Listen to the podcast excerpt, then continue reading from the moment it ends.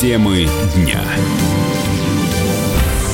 В студии Елена Фонина. Число жертв пожара в многоквартирном доме Ярославской области увеличилось до 7 человек. Среди погибших есть дети.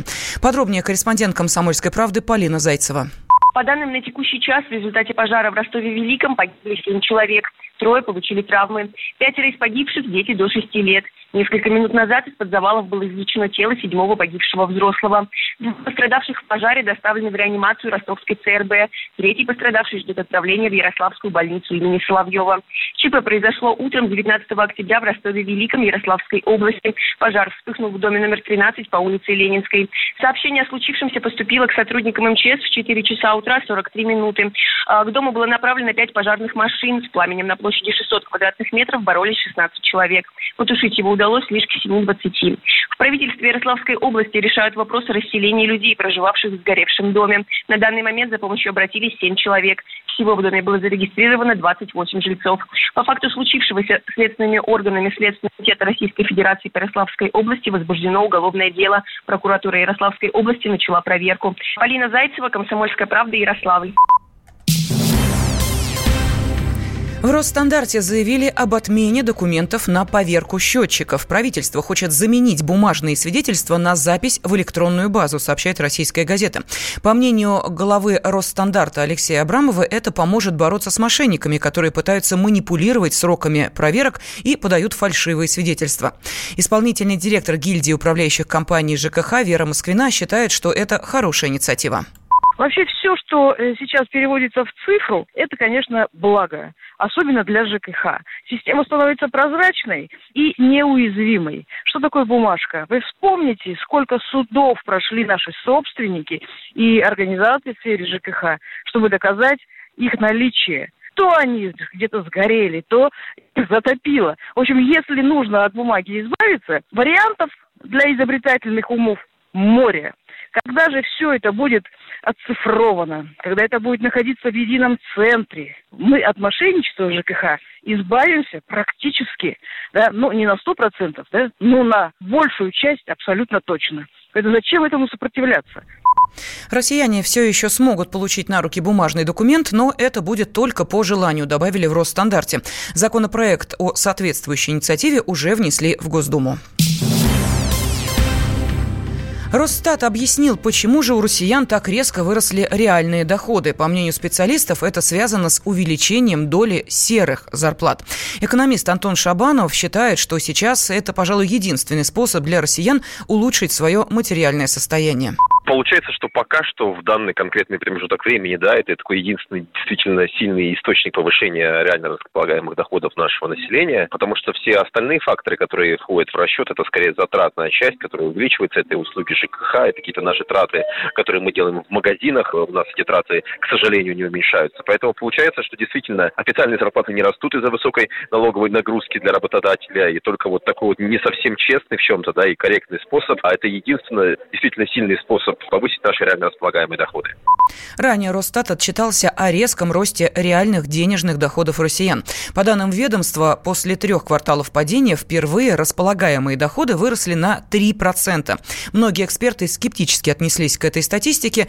В российской экономике нет предпосылок для столь активного роста доходов, уверен экономист Павел Кобяк конкретных причин, которые можно было бы назвать, сказать, первое, второе, третье, выделить достаточно сложно. Почему? Потому что экономика страны, она достаточно сложная, состоит из многих частей, и э, статистику, которую собирает Росстат, да, она не прозрачная для понимания, для определения, как получаются эти результаты. В то же время э, можно предположить, что такой резкий рост – это является следствием вообще, в принципе, восстановления того дохода, который был ранее. В начале года было падение на 2,5%, соответственно, сейчас к осени произошло 3%. То есть, по факту мы с вами получаем то же самое, что было в самом начале. Но, возможно, сейчас э, это связано с сезонностью. В каких-либо регионах, возможно, произошло повышение небольшое такое заработных плат в коммерческих организациях, да, связанных все равно с э, какой-либо улучшением экономической ситуации. Поэтому это вот привело к среднестатистическому повышению дохода.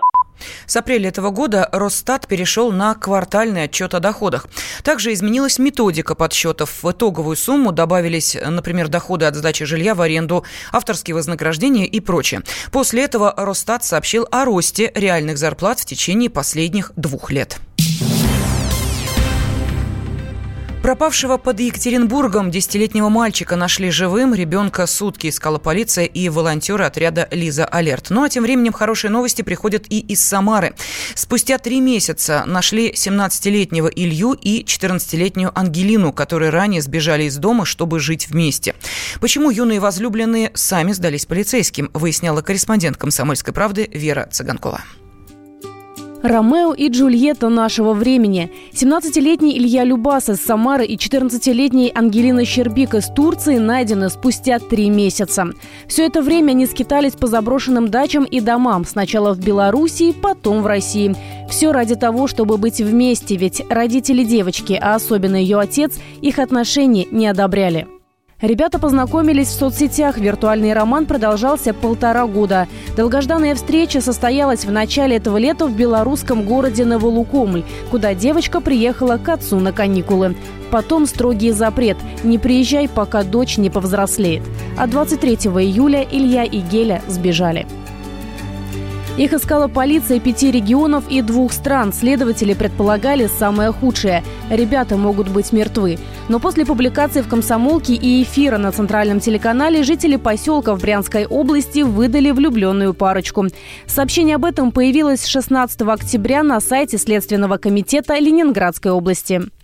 16 октября 2019 года после эфира программы на Первом канале, где был указан телефон дежурного следственного управления, на который граждане могли обращаться с сообщениями о возможном местонахождении подростков, жители Брянской области сообщили, что видели пропавших молодых людей в деревне Красная Жуковского района Брянской области. Следователи и криминалисты регионального управления СК связались с коллегами из данного региона, которые при проверке поступившей информации обнаружили разыскиваемых. В настоящее время жизнь и здоровье подростков вне опасности. Опыт выживания у Ильи был неплохой. Он был сталкером, любил лазить по заброшенным зданиям. В поездку за невестой он взял с собой два спальных мешка и накопил 30 тысяч рублей. Заработал в службе доставки мебели. Но три месяца скитаний вымотали ребят, поэтому вернуться домой они не против. Мама Ангелины Ксения Понту своему счастью просто не верит. Скоро она воссоединится с дочерью, а пока ей удалось поговорить с ней по телефону.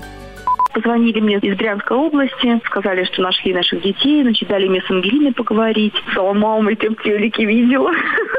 Я спрашиваю, все ли хорошо. Она говорит, мам, все в порядке. Говорит, все хорошо. Говорит, не переживай, люблю тебя. Мы с ней буквально перекинулись несколькими словами. Вот я теперь жду от полиции каких-то данных, куда мне уехать забирать. Самое главное, что они живы и здоровы вышли из этой всей ситуации. Все остальные разборы полетов, они потом. Пусть общаются дети. Встречи, конечно, мы им разрешить пока не сможем. Ну, общаются, пусть, конечно, терять в таком огромном мире родного человека, ну, это, конечно, неприятно. Ну, будем максимально терпимо к этому относиться, конечно, будем контролировать.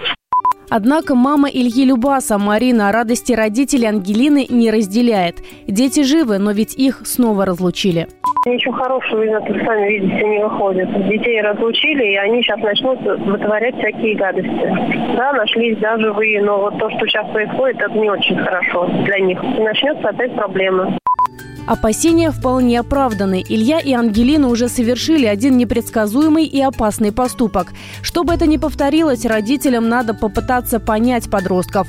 Так считает детский психолог Михаил Зотов подростковая любовь вносит в семью очень сильный хаос вместо поддержки. Родители пугаются, что они будут дальше делать, не появятся ли дети, что они там будут творить, курицы сопьются из колеса и так далее. Из-за этой тревоги и нет возможности говорить о том, что происходит с подростками в этот период. Ситуация разрешить, что называется, уже невозможно. Ее можно только немножко снизить эмоционально. По-хорошему родителям нужно извиниться перед детьми за то, что вместо того, чтобы понять их, была применена родительская власть. Что можно в этой ситуации сделать? Заново сесть за стол переговоров, объяснить свои мотивы и намерения открыто. И после того, как ребенок это проживет, прочувствует, вступать в диалог о том, давай думать, как дальше быть. С возможностью вот прям вам отдать отдельно, живите как хотите, мы не можем, потому что мы еще ответственны за вас перед законом. Как бы мы могли это решить, чтобы вы все-таки как-то могли общаться, если вам это так дорого?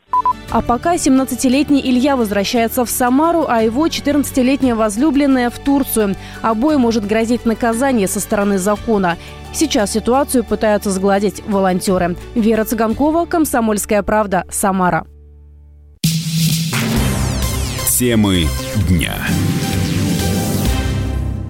Лучше и сто раз услышать, и сто раз увидеть. Наш эфир на YouTube-канале «Радио Комсомольская правда». Для всех, кто любит по-разному. И ушами, и глазами.